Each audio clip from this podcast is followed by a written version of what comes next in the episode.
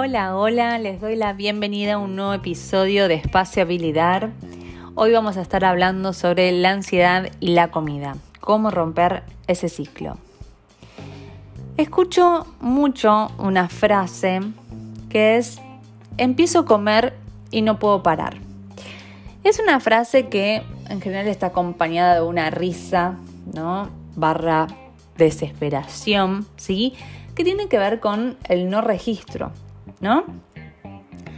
Muchas personas sienten que tienen una dificultad de registrar lo que comen y cuánto comen cuando tienen ansiedad. Sienten un impulso que no saben cómo controlar.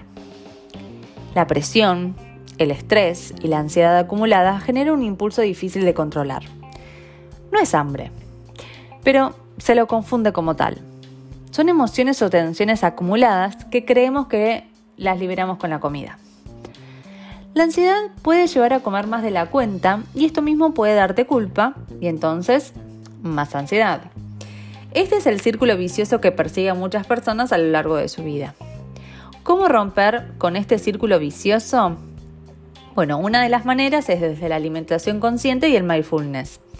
El objetivo es parar el piloto automático, que es el comer sin registro, y poder estar más presente en el autocuidado. Algunas maneras de comenzar con esto sería buscar pequeños espacios de 3 minutos donde puedes practicar la respiración consciente y así registrar cómo te sentiste en ese momento, dónde se está notando el estrés, qué sensaciones, pensamientos o emociones estás sintiendo en ese momento. Y al hacerlo es importante pensar en la intención de esos minutos dedicar un tiempo, aunque sea pequeño, para el cuidado. Y cuando esto se practique aún más, vas a obtener eh, mejores resultados. ¿sí? Ahora, si todo el día se estaba eh, volcado en el hacer, se va a estar necesitando pequeños espacios donde el objetivo simplemente sea ser, disfrutar, vivir. ¿sí?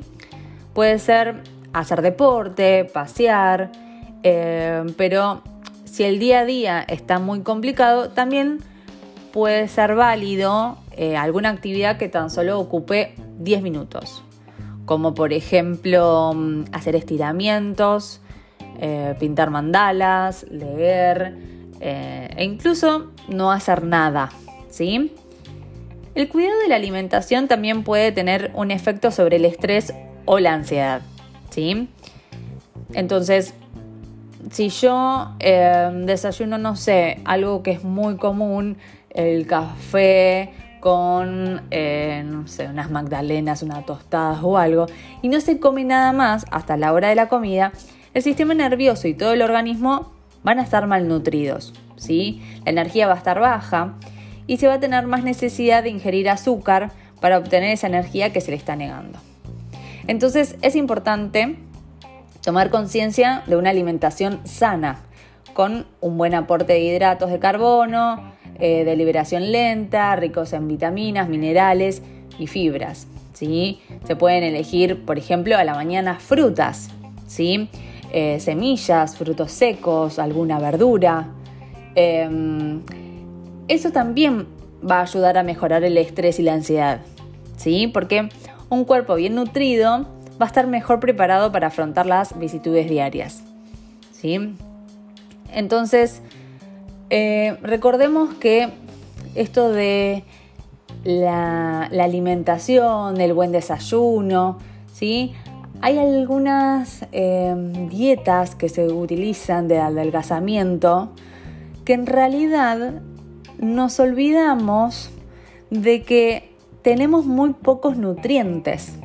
¿Sí? Entonces, eso puede ser una de las consecuencias por la cual a la noche o a la tardecita ya el cuerpo me lo esté reclamando, ¿sí? Tiene que ver mucho con qué eh, alimentos elegimos para alimentarnos, para nutrirnos, ¿sí? Uno de los disparadores de la ansiedad son los sentimientos de culpa, la autocrítica y también la vergüenza. Entonces, sabiendo que estamos atravesando por esto, tratarse de forma cariñosa y amorosa en esos momentos pueden ayudar, ¿sí?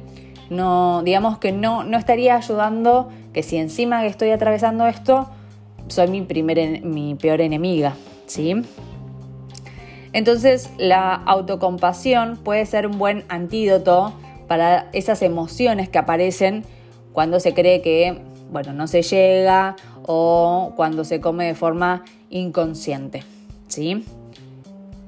Otra de las maneras es practicar la respiración consciente tres minutos a lo largo del día, buscar eh, pequeños espacios para el autocuidado, eh, bueno, cuidar la alimentación, cultivar la autocompasión, ¿sí?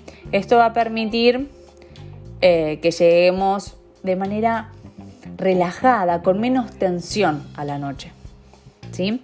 Si aún así se siente la necesidad de comer, desde el mindfulness em, hacemos una invitación a estar presentes también de eso, ¿sí? Bajar al cuerpo, observarlo, sentir dónde y cómo se siente el hambre física real, ¿sí? Y diferenciarlo del impulso que lleva a comer.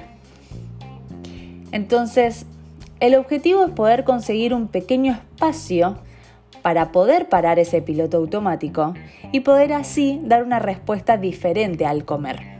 ¿Sí? Ese espacio lo podemos generar poniendo atención a eso que se siente, dónde y cómo se siente la ansiedad o el estrés en el cuerpo, dónde y cómo se siente el hambre real en el cuerpo. ¿Sí? Entonces buscamos un lugar tranquilo, cerramos los ojos, hacemos unas cuantas respiraciones profundas y tomamos conciencia del cuerpo y de las sensaciones físicas. Y a partir de ahí, si se decide que no es hambre, se puede empezar a trabajar esa emoción desde otro lugar como salir a caminar, leer, hacer yoga, ¿sí?